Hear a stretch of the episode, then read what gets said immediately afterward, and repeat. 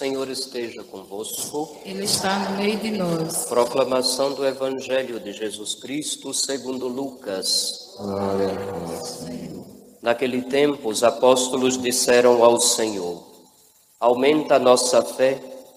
O Senhor respondeu: Se vós tivesseis fé, mesmo pequena como um grão de mostarda, poderíeis dizer a esta moreira: Arranca-te daqui e planta-te no mar, e ela vos obedeceria. Se algum de vós tem um empregado que trabalha a terra ou cuida dos animais, por acaso vai dizer-lhe quando ele volta do campo: Vem depressa para a mesa? Pelo contrário, não vai dizer ao empregado: Prepara-me o jantar, singe-te e serve-me enquanto eu como e bebo. Depois disso, tu poderás comer e beber?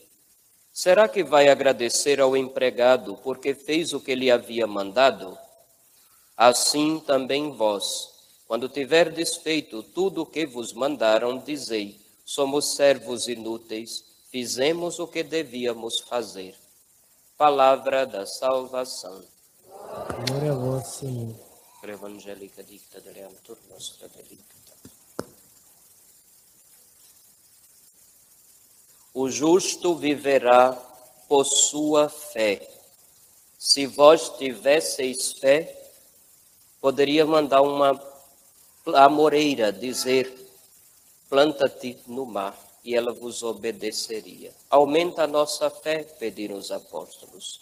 O que é a fé? Infelizmente, devido à péssima catequese que a maioria do povo católico recebeu, a concepção de fé que os católicos têm não é uma concepção católica, infelizmente. Eu já vou fazer 23 anos de padre e quando as pessoas falam de fé, falam de tudo, menos o que é doutrina católica. Com facilidade demonstram que creem igual os pagãos. Para muita gente, fé é o simples acreditar que Deus existe da concepção bíblica e católica, não é. Um pagão de qualquer tipo de religião, qualquer, poderia dizer que fé é acreditar. Até me lembro de um grupo de música que dizia: a esperança não vem do mar, nem das antenas de TV, a arte é de viver da fé, só não se sabe fé em quê. Ele coloca no em quê. Quando a partir do momento fé em que, já sabe que a pessoa está falando de fé numa mentalidade pagã. Porque o pagão, ele coloca sua fé, sua confiança, sua esperança nas coisas. E esquece que Deus não é uma coisa, Deus é alguém. Quando a gente fala, enquanto católico, eu creio, eu não vou dizer eu creio em que, é eu creio em quem. Para o povo do Antigo Testamento, a salvação vinha pela observância da lei. Para os pagãos, eles entendiam religião como observância de ritos. Mas para nós cristãos, embora haja uma lei, embora haja um corpo de doutrina, a fé é principalmente crer em alguém, é seguir uma pessoa, nosso Senhor Jesus Cristo e seguir, não correndo atrás igual se vai atrás do trio elétrico ou se vai atrás de uma passeata ou de uma carreata, mas no sentido de pôr-se na imitação, de procurar ser como nosso Senhor Jesus Cristo. A fé implica a obediência. E a obediência que deve se submeter a tudo quanto é tipo de prova, mas deve se manter. Não é à toa que a nossa língua portuguesa Deixa a criança à vontade. Deixa solta. Isso. Não precisa ficar pegando e apertando, não.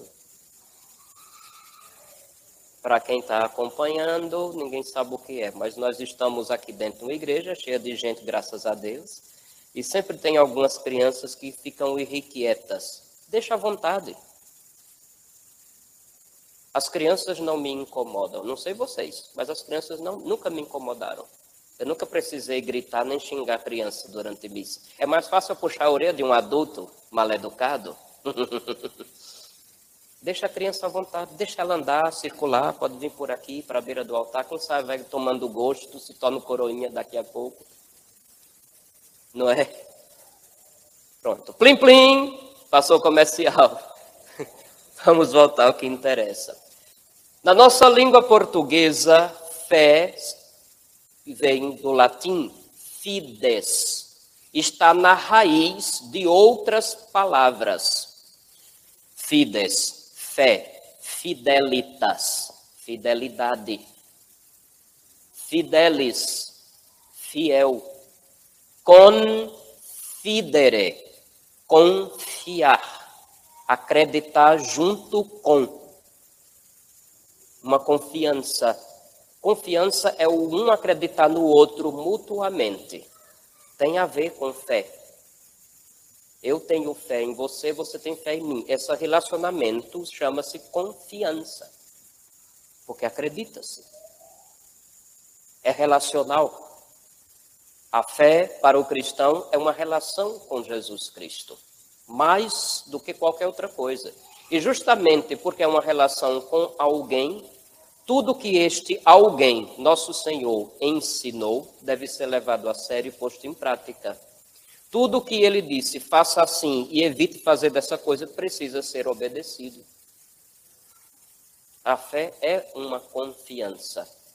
Ele entregou para nós, acreditou em nós, creditou a nós a sua doutrina para que passemos adiante, a sua vida para que também a transmitamos. E no jogo da aliança, vamos dizer assim, ele que confia completamente em nós, somos chamados a que nossa fé também seja um confiar nele. Uma religião de aliança age dessa forma. Fé não é o mero acreditar, é ouvir, é obedecer, é se colocar no segmento, é procurar ser como o Senhor, o objeto da nossa fé, nosso Senhor Jesus Cristo. Quando os apóstolos estavam dizendo aumenta a nossa fé, nosso Senhor responde com uma parábola sobre um. Aqui na tradução do Brasil diz tem um empregado, mas no original não é empregado a palavra, a palavra é servo. Quem de vós, tendo um servo, depois que ele fez o trabalho do dia, vai voltar, chega, eu vou te servir. Não é assim. Da mesma forma, por que, que nosso Senhor respondeu na fé dessa, desse jeito? Toda vez eu me lembro da cena. Um certo político da redondeza. Eita, o padre já vai falar de política. Não, menino, calma, relax. É só um exemplo, porque diz claramente o que eu quero dizer de acordo com isso que Jesus falou. Num dia mais ou menos como esse, que o padre também pregou sobre a fé, o certo figurão foi até a sacristia para dizer ao padre: Padre, eu sou um homem de muita fé. E o padre perguntou: Como você sabe que é um homem de muita fé? E ele respondeu: Porque tudo que eu peço a Deus, Ele me dá. O padre olhou para a cara dele e perguntou: É mesmo? E tudo que Deus te pede, tu dás a Ele? Ele ficou vermelho, igual essa fita do apostolado que vocês estão usando. Fez um sorriso amarelo, deu uma um tapinha nas costas do padre e capou o gato. Porque se a gente tivesse um aparelho para medir o tamanho da fé, não se mediria por aquilo que a gente pede Deus dar. Até porque Deus já deu tudo o que ele tinha para dar. Ele deu ele mesmo. Ele deu a vida dele. O que é que você quer mais? O dinheiro que você quer vale mais do que Jesus? Hum? A saúde do corpo que você quer vale mais do que nosso Senhor? Ele já deu tudo o que tinha que dar. Ele já deu ele mesmo. Se a gente fosse medir a fé, não se mediria pelo que Deus nos dá. Uma vez que Ele atende nossas orações. Se mediria pelo nosso grau de fidelidade no dia a dia. Ou seja, o que nós damos a Ele o que nós somos capazes de renunciar porque cremos nele, o que somos capazes de assumir enquanto estilo de vida porque cremos nele. É assim que se mediria a fé de um cristão. É assim. Por isso que Jesus fala dessa parábola aqui do servo e do Senhor.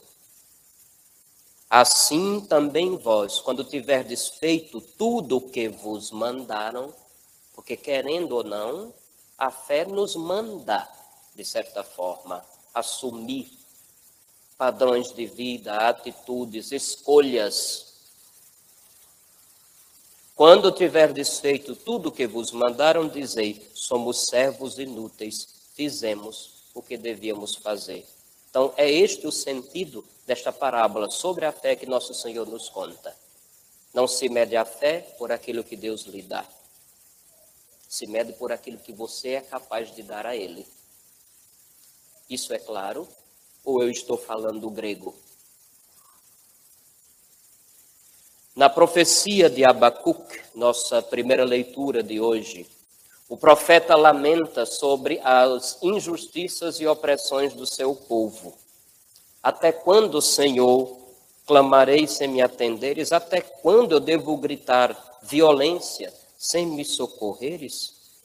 Por que eu devo ver iniquidades? O Senhor também vê a maldade. E nosso Senhor vai responder com a profecia, todo o livro de Abacuque Aqui é apenas a introdução.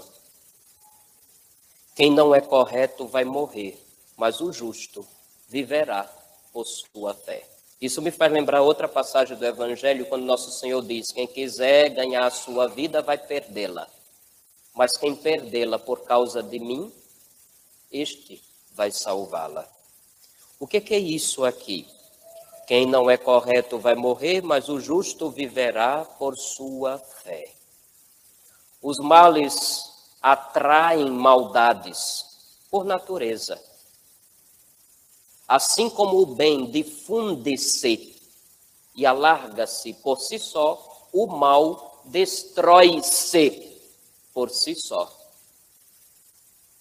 Às vezes a gente pensa que Deus vai castigar os malvados. Não. Os malvados colherão o fruto da própria maldade que semearam ao longo de toda a sua vida. Ponto. Não tem que complicar mais o discurso. Quem não é correto vai morrer, ou seja, perderá a sua vida. Mas o justo viverá por sua fé. Querendo ou não, o mistério de iniquidade ainda é bastante presente no mundo em que nós vivemos. Não tem como a gente escapar dele, não, a não ser que você faça igualzinho o resto do mundo faça de conta que Deus não existe, pense apenas no seu próprio umbigo, no seu próprio bolso, na satisfação dos seus próprios desejos, por mais loucos que eles sejam, e tocar a sua vida desse jeito, como qualquer um tocaria a própria vida. Porém, por fidelidade à palavra do Senhor, querendo ou não, vamos entrar em choque. Não tem como escapar, minha gente. Eu vou precisar dizer isso quantas vezes Quem não é correto vai morrer, mas o justo viverá por sua fé. Então, a fé, que não é um mero acreditar, nos inspira um estilo de vida completamente diferente do resto do mundo. E ai de nós, se a nossa vida não for inspirada pela fé. Por mais que alguns digam que o padre tem que calar sobre alguns assuntos, não sei por que dizem isso. Sinceramente, eu acho estranhíssimo um católico que escuta uma pregação e depois está dizendo o padre não devia falar disso não. Por quê? Tocou na sua ferida? Hum? Por quê? Tocou no seu pecado de estimação que você não quer deixar? Mexeu com a sua safadeza que você mantém entre quatro paredes ou embaixo dos lençóis? Por quê? Por que o padre não pode falar? Porque você também está nos esquemas de roubalheira? Hein? Por que, que o padre não deve falar? Porque talvez a carapuça cai num safado que você defende? Por quê? Porque o padre não pode falar de determinados assuntos. Porque a sua fé não tem nada a ver com a sua vida, ou o contrário, sua vida não tem nada a ver com a fé? É isso, é? Então o que, é que você veio fazer na igreja? Me diga.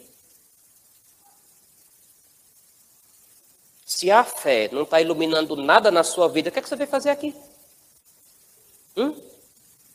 Vem rezar igual pagão? Hum? Me digam. Sim, temos que tocar em determinados assuntos.